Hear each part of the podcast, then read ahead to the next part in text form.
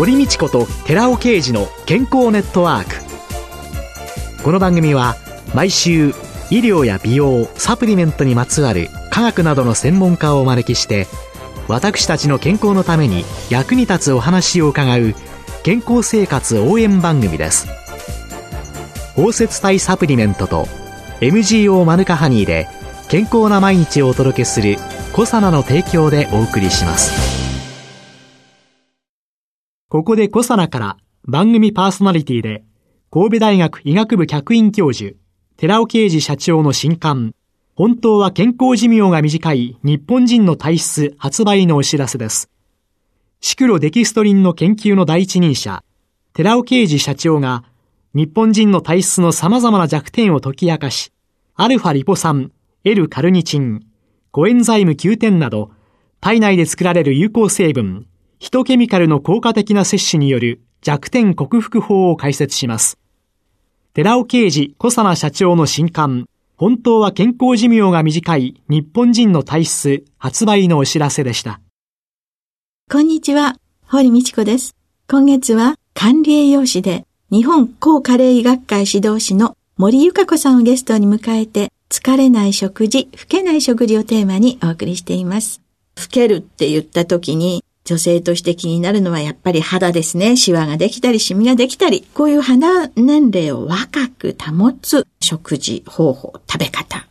教えていただけますか？はい。まず、肌の原料になるのがタンパク質ですね。はい、ですので、タンパク質を豊富に含む肉、魚、卵、大豆、大豆製品、乳製品を1日の中で1回ずつバランスよく摂ることが大切だと思います。また、毎食適量の野菜を摂ることも必要ですね。野菜に含まれる食物繊維は腸内環境を整え老廃物を外に出しやすくしますので、肌のターンオーバーが正常に機能するにも欠かせません。また、野菜に含まれる抗酸化物質は活性酸素から体を守ってくれます。またもう一つ、肌の弾力に欠かせないコラーゲンを作るには、タンパク質やビタミン C、鉄が必要ですので、主食、主菜、副菜の構成でバランスよく食事することが肌年齢を若く保つ食事方法だと考えています。油なんかはどうなんですか？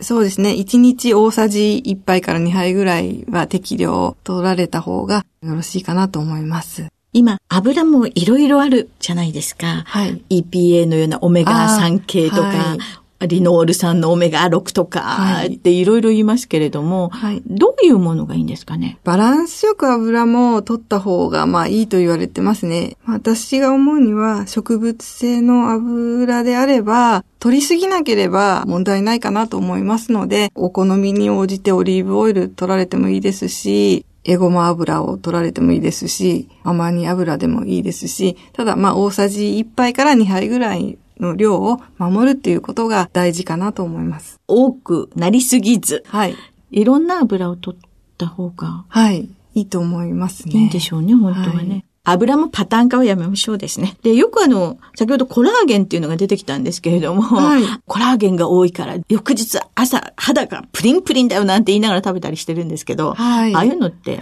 そうですね。コラーゲンはやはり消化されてしまって、体の中で再構築されると言われていますので、ただその食べたコラーゲンがコラーゲンに必ずなるかっていうと、ちょっとわからないところが、はい、うん、ありますね。材料的なものを入れてるわけだから、はい、なんか、悪くはない。あ、そうですね。あの、コラーゲンペプチドは、またコラーゲンになるっていう先生もいらっしゃいますし、はい、全くゼロではないかなとは思いますね、うん、インターネット上で見ると、コラーゲンなんかは肌にとってもいいですよっていうのがいっぱい書いてあるサイトと、はいそれから、これは消化されてしまって、ペプチドアミノ酸になってしまって、これでコラーゲンができるわけではないから、そんなのはダメだっていう説と、あって、はい、コラーゲンは肌にいいんだという意識でもってネットを探すと、いい情報しか出てこないんですよね。はい。正しく評価できないっていうのが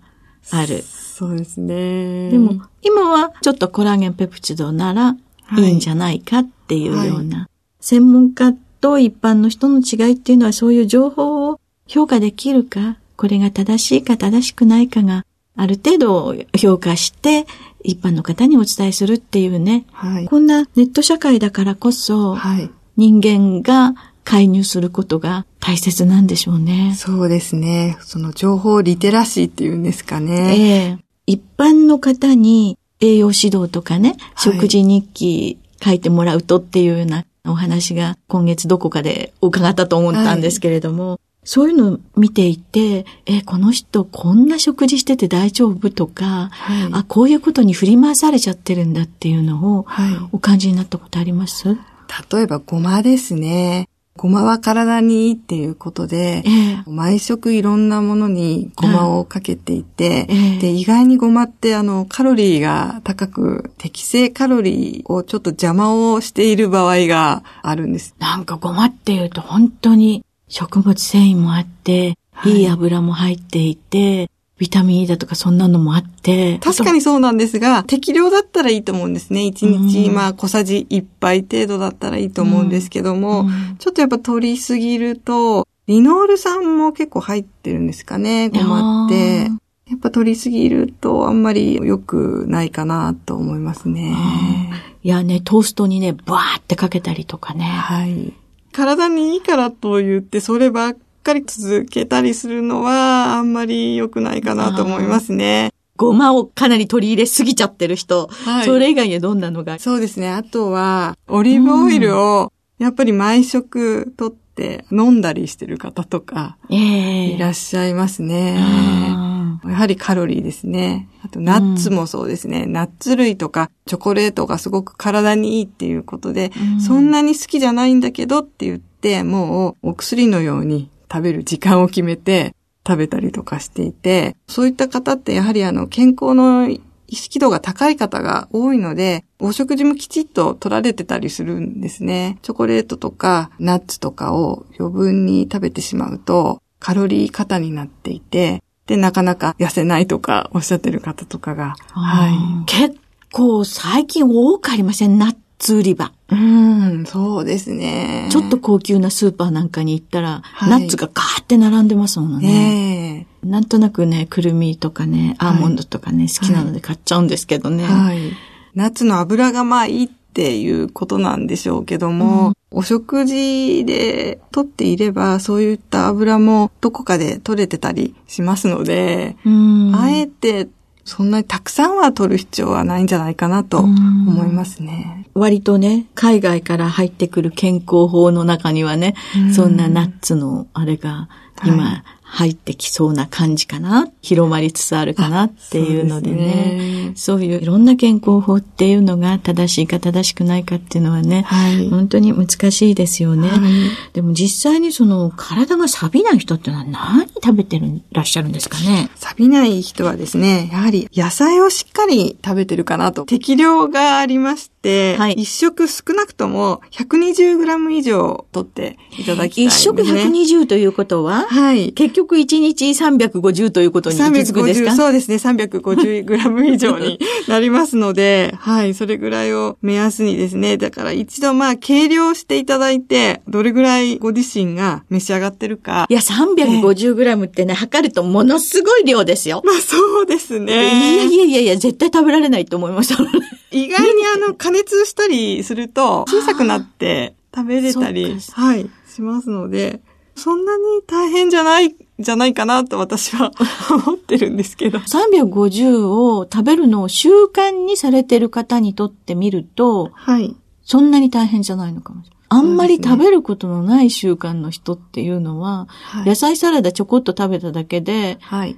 食べた気になってると、えー、え、ちょっと待って、これ野菜サラダをさ、350g ってどんだけよっていう。あ、無理無理無理になっちゃうんですよね。そうですね。やっぱり加熱して食べなきゃいけないってことなんですかね。そうですね。加熱して食べるとたくさん食べれますからね。うん、でもあの、加熱すると調理ロスが出ちゃいません？ビタミン C とかがちょっとこう流れ出たりとかですね、するかなとは思うんですけども、毎食 120g 以上食べ続けていれば、平均的にビタミン C が取れるようになったりしますので、そんなに気にしなくてもいいんじゃないかなと。まあ、そんなに気にしないで、ちゃんと取ろう、はい、そうするとね、中華丼にしとこうかなに。あ、そうですね。なるかもしれないし、はい、野菜炒めつけようかなとか、はい、肉野菜炒めで行ってみようかなとか、はい、で、メニュー選ぶときにもちょっと気をつけるかもしれませんよね。はい、あと、血管年齢が若い人。薄味を心がけた食事をして高血圧にならないように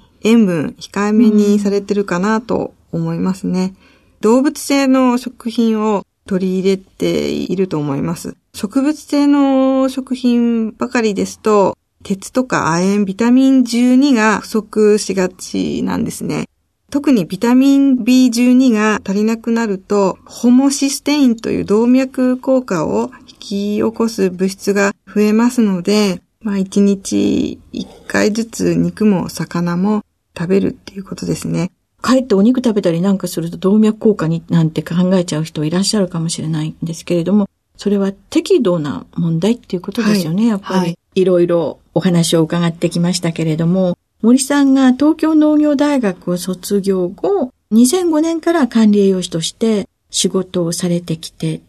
その最近特に感じていらっしゃることっていうのは何がありますか？健康に過ぎたる宝なしと、まあ感じています。で、病気は突然なるわけではありませんし、体の中で少しずつ進行して表面化していくという過程があります。未病の段階ですね。で、いかに病気を未病の段階で食い止めることができるかは食事の力が大きいと感じています。5人に1人65歳以上の高齢化社会となっている日本一人一人の健康維持は重要なテーマです。日本は健康寿命と平均寿命に約10年差があり、この差を縮めるには栄養バランスの取れた食事がポイントになるのではないかと考えていて、そのためには栄養バランスの取れた食事をしていることがステータスになるような風潮が社会全体に広がれば良いなって思っています。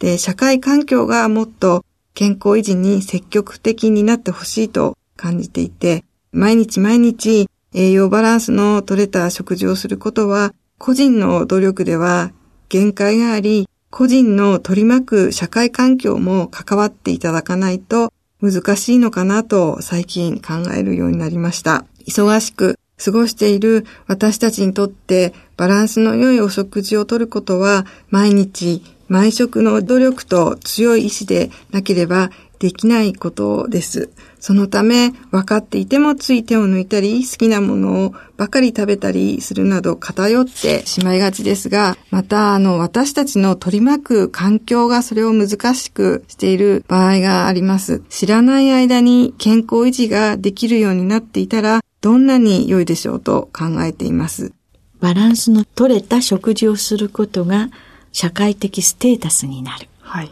そんな社会が作られていくということが、超高齢社会の中に投げかけたいメッセージ。はい。ということなんですね。そう、ねはい、そういう社会環境が作られたらと思います。最後に9月以降の出版イベントなどの予定があればご紹介ください。あ、次回作の本を今企画中です。で、それから栄養指導を受けに来てくださる患者様たちにより広範囲のアドバイスができるように大学院に留学して健康栄養科学を学んでいます。仕事での経験だけでは身につかない高い次元での判断力や洞察力、視野を広げ、学びでの発見を通して物事の捉え方をより深くできるようにエネルギーを充電中です。はい、もうその充電したエネルギーをまた社会に還元していただけたらと思います。今月は4週にわたり管理栄養士で日本高加齢医学会指導士の森ゆか子さんをゲストに迎えて疲れない食事、老けない食事をテーマにお話を伺いました。ありがとうございました。ありがとうございました。続いて、寺尾刑事の研究者コラムのコーナーです。お話は、小佐奈社長で神戸大学医学部客員教授の寺尾啓二さんです。こんにちは、寺尾啓二です。今週は先週に引き続き、ヒトケミカルとファイトケミカルで老いない体を作る血圧対策ですけれども、その中でファイトケミカルとしてリコピンを取り上げます。2006年にカゴメ株式会社と国際医療福祉大学の共同研究によって、継続的な運動とリコピンの含まれるトマトジュースを組み合わせることによって、血圧を優位に低下できることが明らかになりました。40歳から59歳の健康な成人11名を被験者とし、自転車エルゴメーターを用いて心拍数100程度の運動を週2回、20分以上で3ヶ月間継続しました。被験者のうち6名は毎日トマトジュースを 320g 摂取しました。使用したトマトジュースに含まれるリコピン濃度は 10mg% です。継続的にトマトジュースを摂取することで血中リコピン濃度が上昇することが分かりました。そしてリコピン摂取群の血圧変化を調べています。血圧が高めの方、収縮期血圧130以上、または拡張期血圧85以上の方が安静時の血圧を測定したところ、試験前と比較して血圧は優位に低下していることが明らかとなりました。なお、リコピンはイソプレン骨格を持っているため、コエンザミ Q10 と同様に水に不要で、熱や光の影響を受けて酸化を受けやすい不安定な物質です。そこでリコピンをガンマオリゴ糖で包摂し、ビタミン C を配合することで水への分散性を向上させ、酸化に対する安定性を向上させる方法が確立されています。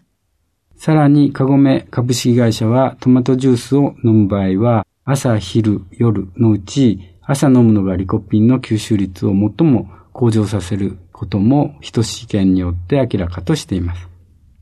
健康な成人男女23名に朝昼夜の各時間帯にトマトジュース 160g、リコピン含有量として 16mg を飲んでもらい、その後の血中リコピン濃度を測定し、摂取して12時間の血中濃度曲線化面積でそれらの吸収率を比較しています。その結果、朝に摂取するとリコピンの吸収率は最も優位に向上していることが分かりました。お話は小佐野社長の寺尾啓二さんでした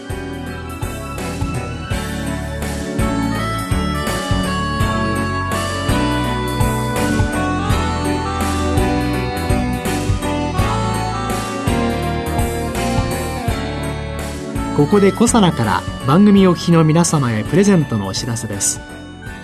有機栽培されたマカの成分に環状オリゴ糖で包み込んで安定性と吸収性を高めたコエンザイム9点と Rα リポ酸を配合したコサマのスーパーマカサプリを番組お聞きの10名様にプレゼントします。プレゼントをご希望の方は番組サイトの応募フォームからお申し込みください。コサマのスーパーマカサプリプレゼントのお知らせでした。